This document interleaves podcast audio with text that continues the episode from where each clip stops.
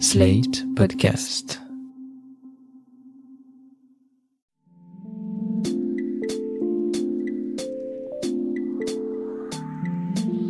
Salut et bienvenue dans Ça tourne par rond, le podcast qui répond chaque semaine aux questions que vous vous posez. Quelles que soient vos interrogations, dans votre rapport aux autres, au monde ou à vous-même, vous les partagez avec nous. Et Mardi Noir, psychologue et psychanalyste, va tenter d'y répondre. Bonjour Mardi Noir. Bonjour Christophe. Cher Mardi, une question d'Olga qui voit un psy depuis quelques mois et elle se demande à juste titre si son psy voit lui aussi un psy.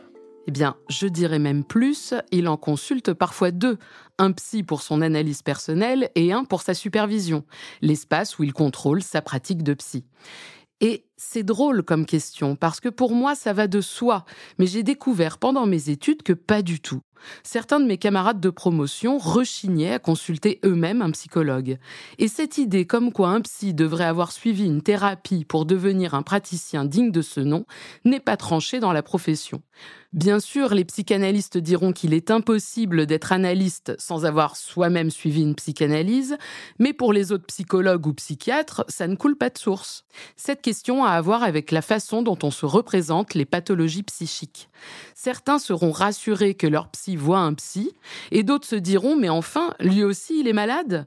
Comment peut-il me soigner s'il est taré? Et pourtant, c'est bien parce que le psy voit un psy qu'il sait qu'il n'y a pas de réponse toute faite à votre malheur et vos symptômes et qu'il ne vous verra pas comme une bête de foire à redresser. Comme si lui, le psy, était dans un ailleurs hyper normal où tout va bien et où tout se passe de façon saine. Et d'ailleurs, je mets des guillemets à saine, je n'en peux plus de ce mot. Il sait alors que l'être humain, quel qu'il soit, est aux prises avec sa propre façon de traiter le monde environnant, son corps, sa sexualité ses relations, et qu'il n'y a pas de bonne ou mauvaise façon de se comporter. Ce qui compte, c'est d'obtenir les clés pour se repérer un peu mieux dans une façon singulière de fonctionner, d'éclairer en partie quelques zones d'ombre et d'adoucir le symptôme si possible et si c'est le souhait du patient. Donc si je vous suis bien, quand un psy va voir son psy, c'est d'abord pour se rappeler qu'il n'est pas hors du monde.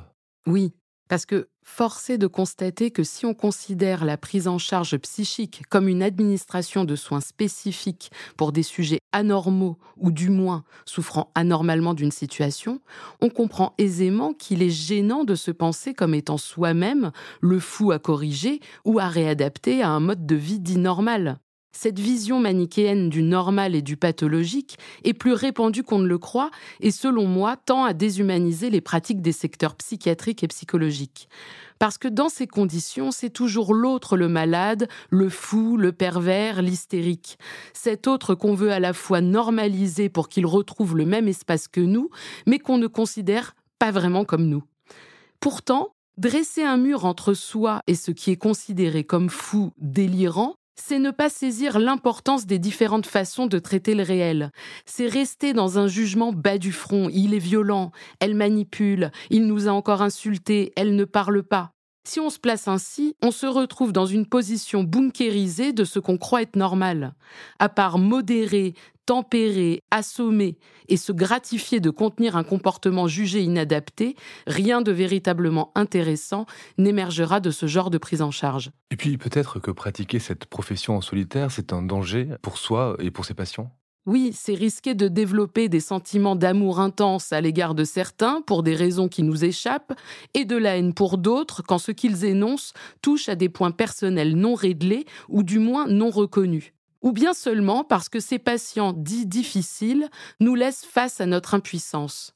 Si le psy se croit un peu trop soignant, s'exalte de ses résultats, ça risque de lui être insupportable que quelqu'un ne réponde pas à son petit savoir tout près. Le psy n'est pas un super-héros en bonne santé qui débarque pour mettre tout le monde au pas.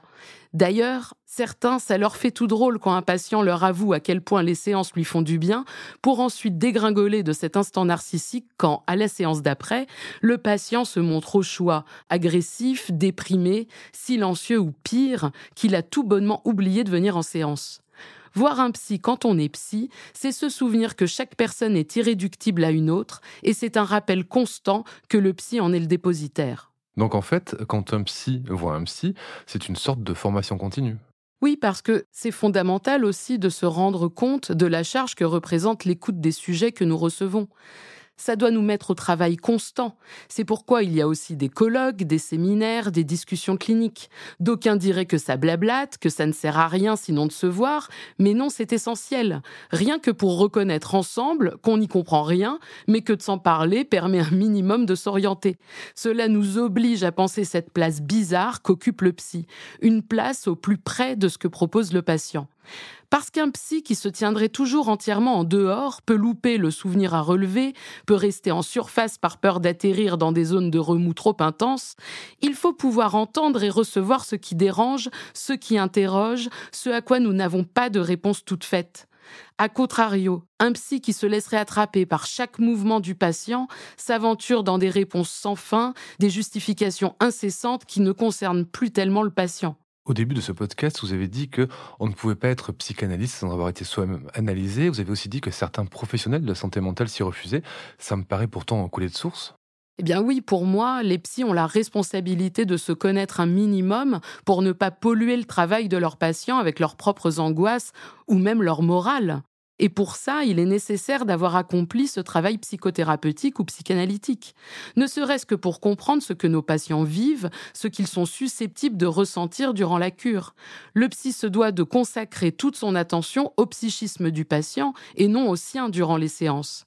Ça ne signifie pas que nous ne sommes pas affectés, désemparés, parfois embêtés ou heureux quand nous constatons que les choses avancent. Et puis, nous travaillons avec ce que nous sommes, nous ne sommes pas déconnectés de nous-mêmes, mais tout ceci est à entendre, à travailler et à analyser.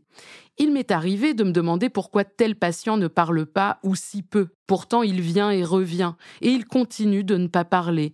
Et vas-y que je pose des questions et que je m'agace intérieurement et que je ne comprends pas ce qu'il vient fabriquer. Bon, eh bien, Parler de cette situation en analyse de pratique m'a permis de relâcher cette pression à dire ce n'est pas ça que le patient vient faire pour l'instant. Mon psy m'a dit arrêtez d'attendre qu'il vous parle et il va sans doute parler. Ou plus précisément, je vais enfin me mettre à écouter. C'est moi dans cette affaire qui résiste. Lacan disait Il n'est de résistance que de l'analyste. C'est une phrase que je prends comme un rappel judicieux.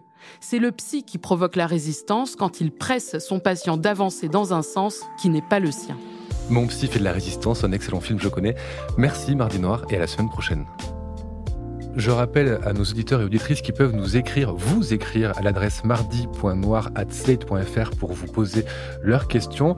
Je leur rappelle aussi qu'on retrouve la chronique Ça tourne par à l'écrit chaque jeudi sur slate.fr et en podcast chaque mardi sur Slate Audio et sur toutes les plateformes de podcast. Ça tourne par est un podcast de Mardi Noir produit par Slate Podcast. Direction éditoriale Christophe Caron, production éditoriale Christophe Caron et Nina Pareja, prise de son Nina Pareja. Montage et réalisation, Aurélie Rodriguez. La musique est signée Sable Blanc.